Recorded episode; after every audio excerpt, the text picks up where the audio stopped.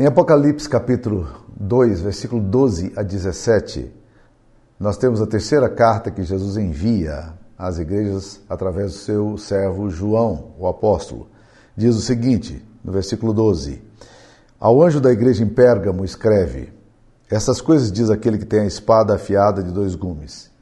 Conheço o lugar em que habitas, onde está o trono de Satanás, e que conservas o meu nome e não negastes a minha fé ainda nos dias de Antipas, minha testemunha, meu fiel, o qual foi morto entre vós, onde Satanás habita.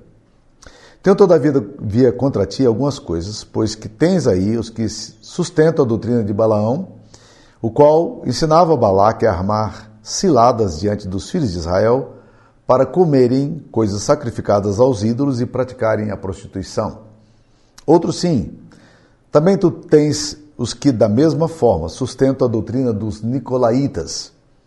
Portanto, arrepende-te, e se não, virei a ti sem demora, e contra eles pelejarei com a espada da minha boca. Quem tem ouvidos, ouça o que o Espírito diz às igrejas. Ao vencedor dar-lhe-ei do maná escondido, bem como darei uma pedrinha branca, e sobre essa pedrinha escrito um nome novo, o qual ninguém conhece, exceto aquele que o recebe. Essa é a palavra de Deus. Ah, eu morei durante muito tempo em Boston, Massachusetts. E próximo a Boston tem uma famosa cidade que é chamada Cidade das Bruxas, Salem. Nessa cidade, os estudiosos afirmam que existam cerca de duas mil pessoas que são videntes, esotéricos, ocultistas, é, bruxos e que moram naquela cidade. É um, é um polo de pessoas que gostam dessas coisas demoníacas, espirituais e esotéricas e vão para ali e, e, decidem morar naquela cidade. E quando eles fazem o congresso anual de bruxas, milhares de pessoas do mundo inteiro participam daquilo ali. No centro da cidade você tem o Museu das Bruxas. E aí eles mostram todos os livros, aqueles livros antigos, aqueles livros estranhos, né, de magia negra, de magia e assim por diante, né? E a cidade fervilha na época do Halloween que é a, chamado Dia das Bruxas, o Dia das Mortes, né, da Morte. Infelizmente, alguns cristãos hoje têm celebrado dia de Halloween, não deveria, né, porque o, o transfundo dela é todo pagão e conspira contra, de fato, o pensamento de Deus. Mas nós não precisamos ir muito longe para poder pensar nessa questão de cidades é, estranhas e espiritualmente estranhas. Nós moramos em Anápolis, aqui, que é, fica no centro do estado, centro do país, e aqui próximo, a 25 quilômetros, nós temos uma cidade marcada também por ocultismo, por bruxaria, por, por videntes e assim por diante. Essa cidade foi construída em cima de um, de um místico, né, de um médium famoso chamado João de Deus, inclusive tem uma série sobre ele no Netflix. Esse homem controla literalmente metade da cidade de Abadiânia, ainda que nos últimos tempos ele tenha sido acusado de vários abusos sexuais. Dezenas e talvez centenas de mulheres tenham feito denúncias sobre abuso sexual dele, que, ele, que elas sofreram durante o tempo que estava ali procurando cura pelas aflições e doenças que tinham em família. Muitas mulheres foram abusadas, inclusive a própria filha dele o acusa de ter sido abusada por ele. E essa cidade é a cidade marcada por um estranho ambiente. Você, se você for no lado, no, num dos lados da cidade, que ela é cortada pela, pela BR, num lado é tranquilo, mas no outro lado você vai ver pessoas andando de roupas é, compridas, é, vestidos brancos, a casa de Dom Inácio, onde ele atendia, é marcada assim pela presença de coisas espirituais, alemães, japoneses, pessoas do mundo inteiro vêm para cá em busca de solução, em busca de uma consulta com ele. Não agora porque ele está ele tá preso domiciliarmente, mas a gente famosa já esteve aí com ele. Por exemplo, Luiz Barroso, ministro do STF, já esteve aí. A Lula esteve consultando algumas vezes. Quando a Marisa, ex-esposa do Lula, já, a primeira esposa dele, estava doente em São Paulo. Ele fez questão de levar João de Deus para poder orar por ela ali, tentar curá-la. Né? Xuxa já esteve aí. Ah, e, e, talvez uma das mulheres mais conhecidas no mundo inteiro, Oprah Winfrey, que é, foi considerada pela revista Time como a mulher mais importante num determinado ano aí atrás do mundo. Essa mulher esteve aqui consultando, artistas hollywoodianos vêm para cá, artistas globais, centenas e milhares de pessoas vieram para cá. A cidade gira, a economia gira em torno desse movimento, é, em torno do João de Deus, que não é de Deus, como a gente sabe, né? Mas a pergunta minha é a seguinte: seriam essas cidades, Salem e Abadiânia, seriam duas cidades malignas, né? onde de fato o diabo constrói uma estrutura e, e estabelece ali a sua base? Né? Bem, certamente essas cidades têm um ambiente muito espiritualmente muito carregado, tenso, denso. Ah, mas uma coisa interessante sobre Pérgamo é que Jesus vai falar sobre essa cidade de Pérgamo, de que essa cidade estava construída em cima da geopolítica do diabo. Porque olha como é que ele fala no capítulo 2, versículo 13.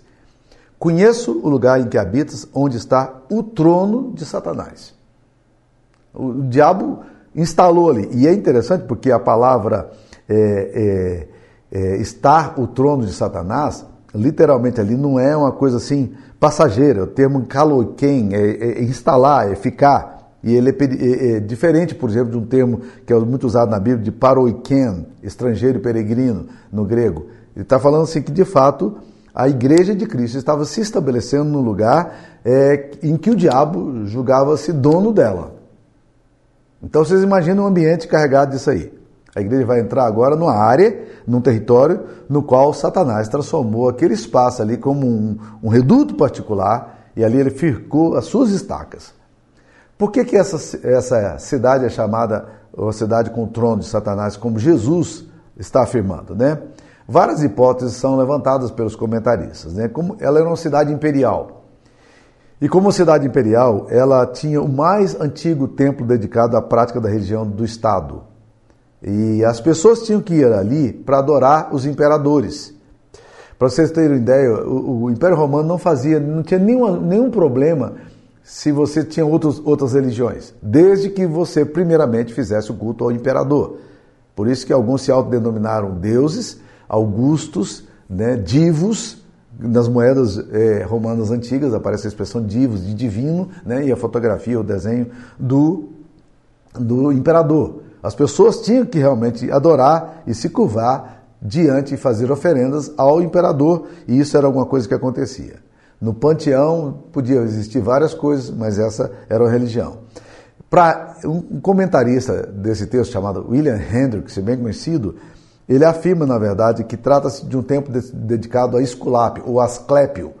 Esse templo era o deus serpente das curas, eh, cujo colégio sacerdotal era famoso. E esse deus era chamado deus da sanidade, cujo símbolo era uma serpente, Satanás. O emblema de Asclépios era a serpente, evocava a ideia de um culto satânico. Então, essa, nessa cidade havia um templo muito grande para isso aí. No ano 240 a.C., Pérgamo ganhou uma importante batalha contra os gauleses. E em memória, eles construíram um, um altar de 40 pés de altura, onde se queimavam incensos eh, todos os dias, durante o ano inteiro, para esses deuses. Pérgamo era um importante centro cultural é, e que sobrepujava em termos de cultura a Éfeso e a Esmina, que já eram cidades boas, né? E ela era famosa pela biblioteca dela. A biblioteca dela tinha 200 mil pergaminhos.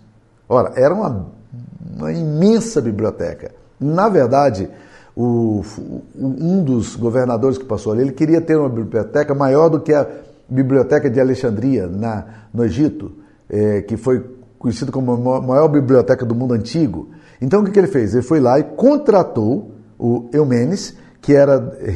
É, contratou, Eumenes contratou Aristófanes, de Bizâncio, para vir ali para a cidade, para estabelecer ali. Só que o Egito, quando percebeu que estavam que Pérgamo estava competindo com Alexandria, o Egito deixou de fornecer uh, um material de papiro, que era onde se escrevia a maioria dos textos. Né? Era o papiro um junco do rio Nilo. E aí, o que, que eles fizeram? Eles fizeram um, um, eles começaram a desenvolver a técnica do, do pergaminho, que é um material muito mais duradouro que você escreve no couro de animais. Então, Pérgamo se transformou numa cidade culturalmente muito forte, com enorme biblioteca, e aí eles começaram a, a ter esse material muito grande. O povo de Deus Então, resolve fazer uma missão naquele lugar ali. Então, eles sentem o desafio de irem para essa cidade e plantar uma igreja ali. Ministrando então numa cidade supersticiosa, numa cidade idolátrica e dominada por forças malignas, de cultos de imperadores, culto de Asclépio, de Esculápio, é, e os poderes das trevas estavam ali conflitando contra a igreja que chegou e trazendo a luz do Evangelho, trazendo a salvação de Jesus Cristo. Essa igreja vive exatamente ali. Então, que armas que o diabo vai usar contra a igreja? A primeira arma que o diabo vai usar é, é a ameaça à integridade física. Começou então a perseguir a igreja fisicamente. Inclusive, Jesus está falando aqui, aquela igreja diz assim: olha, esse lugar aí é o trono de Satanás, mas eu conheço vocês, conheço o lugar onde vocês habitam, e sei que vocês conservam o meu nome e vocês não negaram a minha fé. Ou seja, a igreja não recuou. A igreja não se afastou, a igreja não ficou intimidada com essa física. Mas o que aconteceu?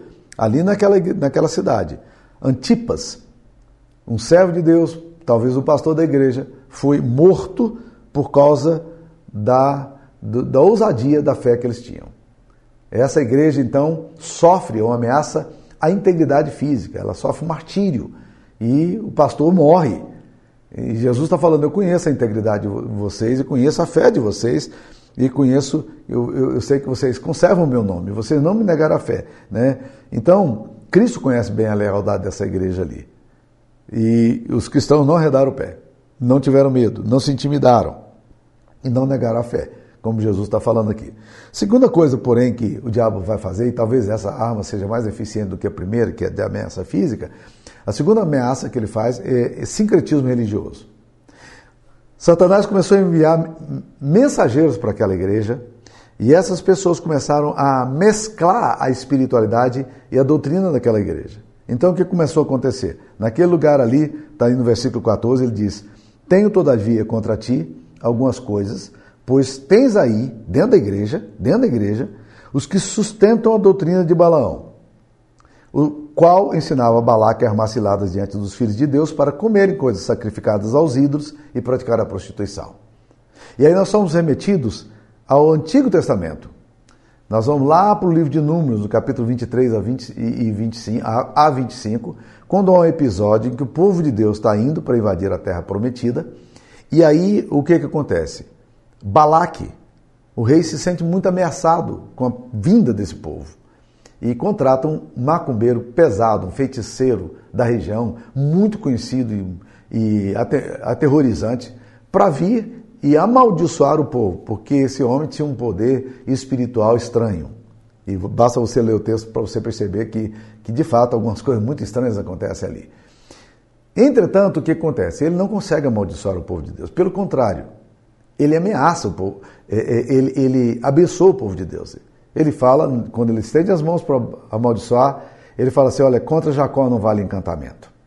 Eu não posso revo, evo, revogar aquilo que Deus já fez. Se Deus abençoou, como é que eu posso amaldiçoar? E ele não tem capacidade de fazer nenhuma maldição, apesar de todas as ofertas que Balaque fez em termos de dinheiro e de honra para que ele pudesse amaldiçoar o povo. Aí, Balaque tem um, aí Balaão tem uma sugestão muito interessante para Balaque. Ele diz, Balaque, contra esse povo não vale encantamento. Macumba não vai resolver o problema desse povo aqui, não. Mas tem uma coisa que pode arrebentar o povo aqui. Sabe o que ele fez? Ele pegou as meninas dos Moabitas, que eram meninas de péssima conduta moral, reconhecidas por serem meninas que, que eram meninas muito vagabundas mesmo, e pegou essas meninas e começou a trazer essas meninas para o arraial de Israel. Muitas meninas, prostitutas. E essas mulheres chegaram, aquelas meninas bonitas e tudo, né? E elas começaram a seduzir os meninos de Israel, os mocinhos da, de Israel, do povo de Israel, levando esses meninos para a cama, tendo sexo com eles e assim levando-os também a comerem coisas sacrificadas a ele. Essa foi a estratégia de Balaão. E o resultado foi uma desgraça. Eu não sei exatamente o que aconteceu lá, a Bíblia não é precisa, mas na minha concepção o que aconteceu foi uma doença venérea fortíssima que veio com essa promiscuidade e milhares de jovens israelitas morreram naquela que foi conhecida como a maldição de Baal Peor. O que, que Deus tá, Jesus está falando na igreja de, de Pérgamo? Falando, aí nessa igreja nós temos algumas pessoas que estão seduzindo os servos de Deus dentro da igreja, enfraquecendo os valores da igreja e levando essas pessoas a comerem coisas sacrificadas a ídolos, isso é um sincretismo, e também o que a praticarem prostituição. Então, dentro da igreja, olha a armadilha do diabo. Dentro da igreja, Satanás faz exatamente isso aí. Coloca pessoas para enfraquecer a, a, fidelidade das pessoas. Gente, olha, deixa eu dizer uma coisa para vocês. Essa é uma coisa muito mais comum do que a gente imagina. O liberalismo teológico sempre age dessa forma. Ele entra na igreja, enfraquece a ética, começa a questionar os valores bíblicos para que as pessoas agora é, sejam inclusivistas e acham que tudo é permitido, que tudo pode acontecer, e aí elas se voltam para isso aí, fazem aquilo que dá na cabeça delas. É um horror quando isso acontece. O efeito da infidelidade na igreja é um efeito tremendo. Então, Satanás vai usar a arma, as armas que ele usa, ameaça, e vai usar o sincretismo religioso. Ele não pode fazer nada contra a igreja, mas manda é, pessoas para infiltrarem na igreja e gerar infidelidade, pecado e isso traz danos morais tremendos, né? E Satanás então vai ter vitória. E tinha um outro grupo ali, que era o grupo dos Nicolaitas. Os Nicolaitas eram um grupo que surgiu paralelo ali na, naquela região, e eles eram assim também eh, moralmente muito muito frouxos, liberais. Eles então assim, eles, alguns deles defendiam que não tinha problema nenhum ter sexo antes do casamento, alguns deles defendiam que não tinha problema nenhum ter, ter sexo é, nos cultos das prostitutas cultuais, né? E esse negócio foi enfraquecendo a vida da igreja. E Jesus está falando aqui: eu tenho também contra ti aqueles, versículo 15, que da mesma forma sustentam a doutrina dos nicolaítas. Dos nicolaítas. Então a igreja de Pérgamo está enfrentando aí essa, essas duas coisas. Então tem, enfrenta a ameaça física, enfrenta a, a, o sincretismo religioso e terceiro lugar, enfrenta também as heresias, porque aí a doutrina dos Nicolaitas vai entrar aqui. E essa, essa doutrina vai entrar na vida da comunidade e as pessoas começam a enfraquecer os seus costumes e seus valores. Mas o que, que, que motiva essa igreja a permanecer firme? Como é que a igreja pode ser, ficar firme diante da ameaça, diante da heresia, diante da, da infiltração é, liberal? Como é que a igreja pode ser firme? Primeira coisa, nós precisamos lembrar que Jesus não está alheio à vida da igreja. É curioso que Jesus vá dizer a mesma coisa, vai usar sempre o mesmo verbo para todas as igrejas a quem ele escreve. Ele sempre está dizendo: conheça as tuas obras. O que, que isso nos diz? É que a igreja de Cristo, ela nunca deixa de ser uma igreja na qual Jesus passeia no meio dela e que conhece a realidade. Então, meus queridos, nós, é, entendendo isso, nós vamos ter muito mais temor. O povo cristão tem a convicção de que Deus conhece a dura realidade que ela enfrenta. E Jesus está dizendo aqui: eu conheço não só a realidade de vocês, mas conheço também o lugar onde vocês habitam. Então é muito importante a gente ter a concepção clara. E eu acho que nem sempre a gente tem de que Jesus Cristo passeia no meio da igreja, que Jesus Cristo está no meio da igreja, que Jesus conhece a realidade da igreja, seja ela de firmeza, ou seja ela de fraqueza, seja ela de, de uma ortodoxia ou de um liberalismo, Jesus conhece a realidade da igreja. Segunda coisa que nos mantém firme, além da consciência de que Cristo está no meio, é de que nos mantém firme quando a gente sabe em que tipo de terreno a gente está pisando. E aí Jesus faz questão de dizer isso aqui. Ele diz: Eu conheço o lugar em que habitas. Né? Satanás fez o trono dele aí. Ele está aí em cima de vocês. Eu conheço essa realidade. E eu acho interessante pensar nisso, por quê? Porque às vezes a gente não tem consciência do solo onde nós estamos pisando. E, meus queridos, o solo determina o tipo de semente que nós temos que colocar no, no, no, no terreno. Né? Terreno arenoso é ótimo para plantação de coco, mas não é bom para hortaliças. Pégamo pela sua situação geográfica, ela precisava de um ministério de confrontação espiritual mais do que as outras igrejas. Essa igreja está plantada no terreno onde o diabo estabeleceu o seu trono. Então, na verdade, esse texto aqui está tá, tá nos falando de um pouco de consciência missionária. Nós precisamos saber, ou como alguns chamam de mandato cultural. A igreja entender onde ela está andando, né? Robert Lincoln fala da, da, da, do fator Melquisedeque. Uh, os teólogos católicos preferem falar semente do verbo. Tudo é a mesma coisa, né? Lincoln faz o seguinte: ele afirma que a cidade é um lugar de uma grande e contínua batalha entre Deus de Israel e a igreja e o Deus do mundo. Então nós precisamos ver a cidade não como um projeto solitário de salvação individual, mas ver a cidade como ela é, o seu pecado coletivo, as forças que dominam essa cidade, é o que está sobre essa cidade e assim é, na nossa estratégia missionária é, a gente e de evangelização a gente entender como é que a gente pode ser mais efetivo na, na aproximação e na comunicação do evangelho. Será que nós sabemos onde é que nós estamos pisando? Qual a realidade da cidade onde você está? Você conhece a cidade onde você está? Ah, Deus conhece essa cidade. Mas será que a igreja conhece? Será que a igreja sabe exatamente como, como usar dos elementos das escrituras sagradas nessa questão de inculturação e de envolvimento e de participação na história dessa cidade para transformá-la com o poder do Espírito Santo? Uma outra coisa que faz essa igreja ficar firme é que ela conserva o nome de Jesus. Ele está falando aqui, eu sei que você conserva o meu nome. Está capítulo 2, versículo 13. Conheço o lugar em que habitas, onde está o trono de Satanás, e que conservas o meu nome. A igreja precisa manter o nome, não negar a fé. Essa doutrina exata que permitia a existência de uma prática correta. Então, conservar o nome de Jesus tem a ver com o nosso fundamento teológico. Jesus é a rocha, inegociável, inalterada, irremovível, o centro da nossa fé, dos nossos valores. Nós, nós temos que conservar o nome de Jesus. Nós não podemos dar um nome secundário, um lugar secundário. A igreja precisa ser cristológica, que ela precisa, a sua mensagem precisa ser cristocêntrica. O seu louvor precisa ser cristocêntrico. A abordagem precisa estar focada naquilo que Cristo faz e no seu ministério.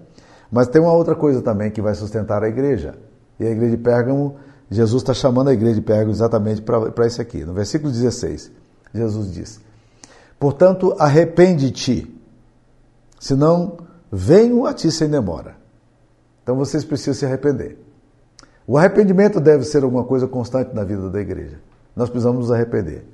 Se a igreja não perceber os erros que ela está correndo, os riscos que ela está correndo, os pecados que estão dentro dela.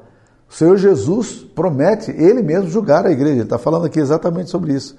Eu, se vocês não se arrependerem, eu virei a ti sem demora.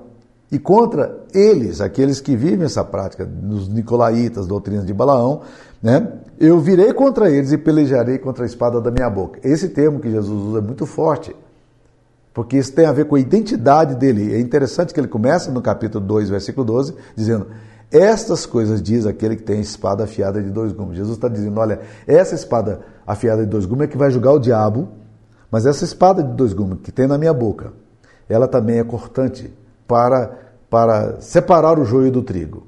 Ela também é, é efetiva para poder é, fazer julgamento, estabelecer julgamento, inclusive dentro da igreja. Então, o Jesus está falando aqui para que as pessoas é, tomassem cuidado, porque ele mesmo, ele mesmo viria contra essa igreja sem demora e ele mesmo pelejaria contra essas pessoas que tomam essa atitude. Então, esse texto aqui está nos convidando ao arrependimento contra erros teológicos, contra a libertinagem moral, né, contra desvio de doutrinário, contra pecado. Né? Nós não podemos brincar com essas coisas. E, eventualmente, a igreja tem que ter um olhar e dizer onde é que nós precisamos nos arrepender. Assim como nós, individualmente, precisamos fazer isso aí também. E, por último, nós precisamos ver aqui nesse texto que Jesus está dizendo que eles precisavam manter os olhos firmes na recompensa que estava por vir. Isso sustenta a gente. Tá? E ele fala no capítulo 2, versículo 17: Quem tem ouvidos, ouça o que o Espírito diz às igrejas. Então, uma coisa que nos mantém firme é ouvir, estar atento ao que Deus está falando. Mas olha, ele continua dizendo: Ao vencedor, dar-lhe-ei do manar escondido, bem como lhe darei uma pedrinha branca, e sobre essa pedrinha escrito um nome novo, o qual ninguém conhece, exceto aquele que o recebe. Olha que frase interessante. Jesus convida a igreja a pensar na recompensa que vai ter é, na fidelidade.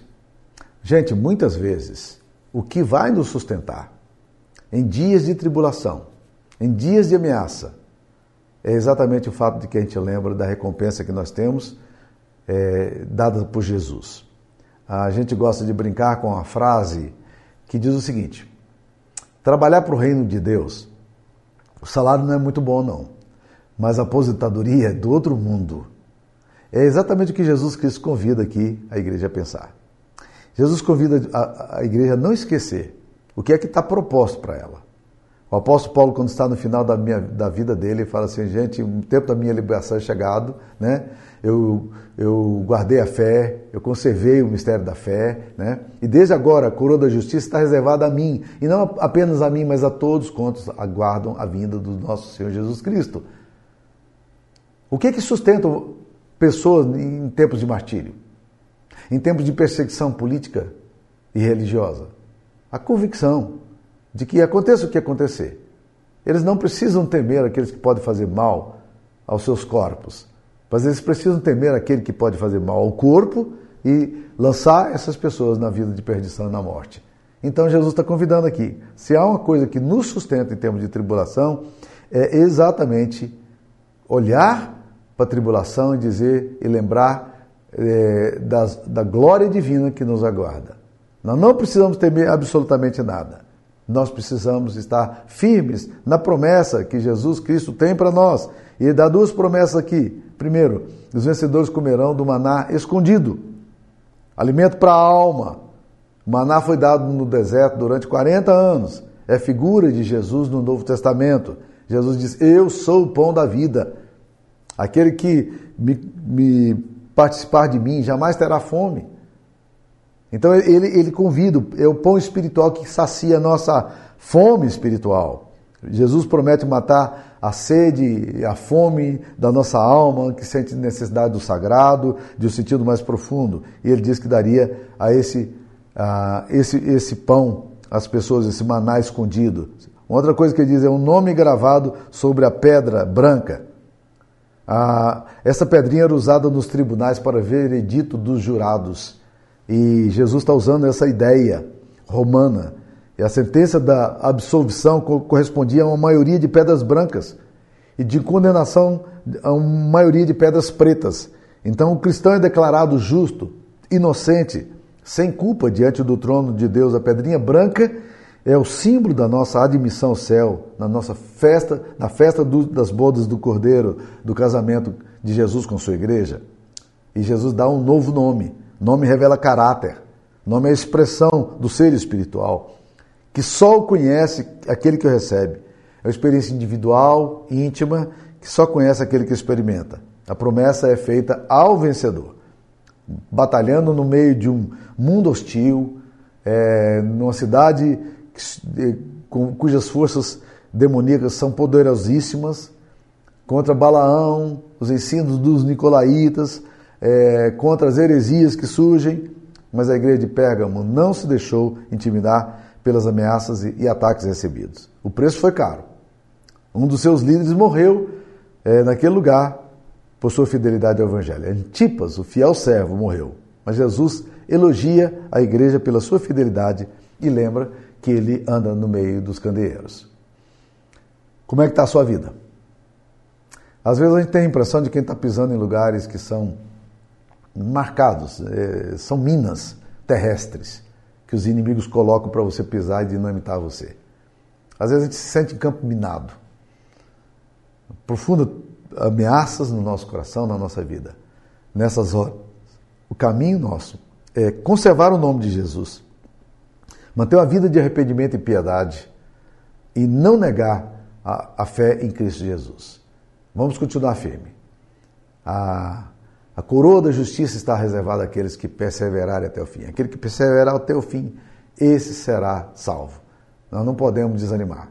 Não desanime. Quando você estiver se sentindo muito abençoado, frágil na sua fé, desanimado, desencorajado em seu coração, lembre da recompensa que Jesus Cristo tem para sua vida.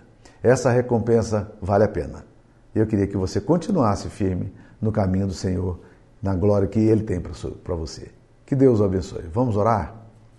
Senhor Jesus, ah, nós precisamos da força e da graça do Senhor para prevalecer contra as trevas em dias maus, contra a oposição do diabo, que age de diversas frentes, de muitas maneiras.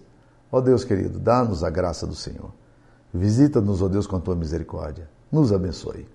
Abençoe o coração também daquelas pessoas que ouviram a palavra hoje, que essa palavra seja impactante e transformadora para o coração de cada uma delas. É a nossa oração em nome de Jesus. Amém. Que Deus abençoe você. Fique na paz.